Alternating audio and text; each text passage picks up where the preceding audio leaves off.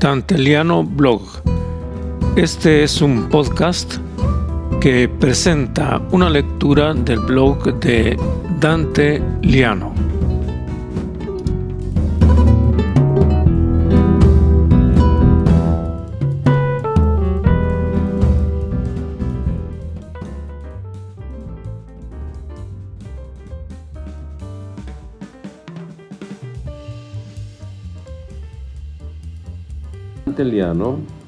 Y les presento el blog El Sol del Porvenir.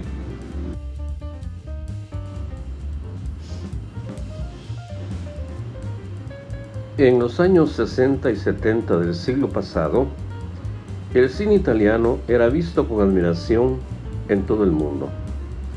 Nadie se perdía una película de Antonioni, aunque fueran de difícil entendimiento quizá porque eran de difícil entendimiento, o todo el cine precedente, el fundamental neorrealismo que también mostraba los pliegues de una sociedad que estaba por despegar con el fenómeno del boom. No era solo la cuestión social, también una estética sobria, densa, humana.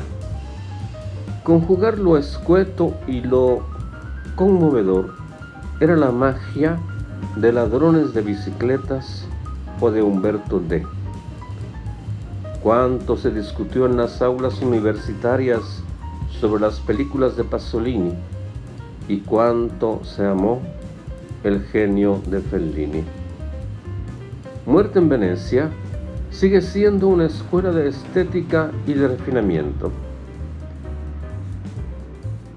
Por eso, la llegada de Echebombo de Nanni Moretti, en esa época un jovencito irreverente que se había atrevido a filmar un manifiesto generacional con una Super 8 y sin presupuesto. Sus escenas madre eran lecciones de minimalismo e ironía, la pasión por el fútbol, la avidez de Nutella, la dependencia de la madre, el estupor ante la política de la izquierda, vista como un acomodamiento a la sociedad burguesa. Escenas que serán el leitmotiv de su cinematografía. La crítica lo vio como un disco genial y esperó cada nuevo film para decretar el inevitable resbalón. No fue exactamente así. No fue exactamente así porque Moretti acompañó a su, generación con representaciones que daban cuenta de su propia evolución. Cierto, el cineasta habla mucho de sí mismo, pero al hacerlo, de alguna manera habla también de sus coetáneos. La generación de Moretti tuvo la presunción de cambiar el mundo y, de alguna manera, el mundo la cambió a ella. Una derrota una constatación del peso de la realidad. Hay una escena en Palombella Rosa en donde los miembros de una casa del pueblo están viendo el final del doctor Chivago, cuando desde un tranvía Chivago anciano ve a Lara y la llama, pero ella no lo escucha. El público emocionado, el primero, el personaje interpretado por Moretti, le grita a la protagonista que se detenga, que vea Chivago, pero el film va hacia su inexorable final, mientras los espectadores se quedan agobiados y desilusionados. Una alegoría de lo que estaba sucediendo fuera de las puertas del cine. La historia imponía sus rigurosas leyes a despecho de los deseos de los soñadores. El necesario diálogo entre utopía y realidad podría ser una de las formas de lectura del Sol del Porvenir, reciente film de Moretti. La narración comienza con un director de cine, Moretti, faltaría más. Prepara una película ambientada en Italia, años 50, en un pueblecito en donde domina el Partido Comunista. En un gracioso diálogo, el director aclara a un joven y estupefacto miembro de su staff que el Partido Comunista Italiano fue el segundo partido comunista del mundo, con dos millones de inscritos. El muchacho no puede creer que haya habido comunistas en Italia.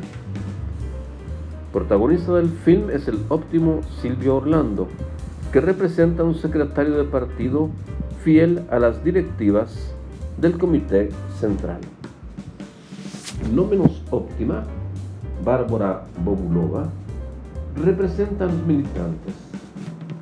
Secreto homenaje a Fellini, al pueblo llega un circo húngaro en un gesto de hermandad internacional.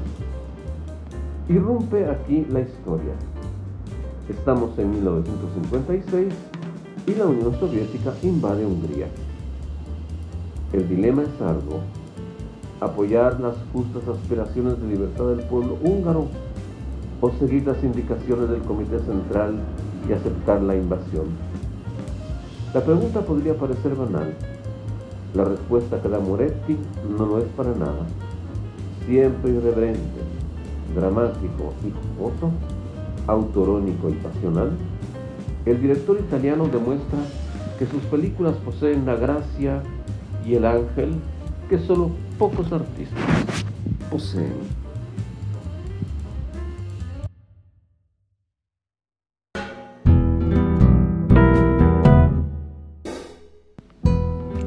Han escuchado Dante Liano Blog, un podcast con la lectura del blog de Dante Liano en wordpress.com con la asesoría técnica de Jean-Claude Fondet.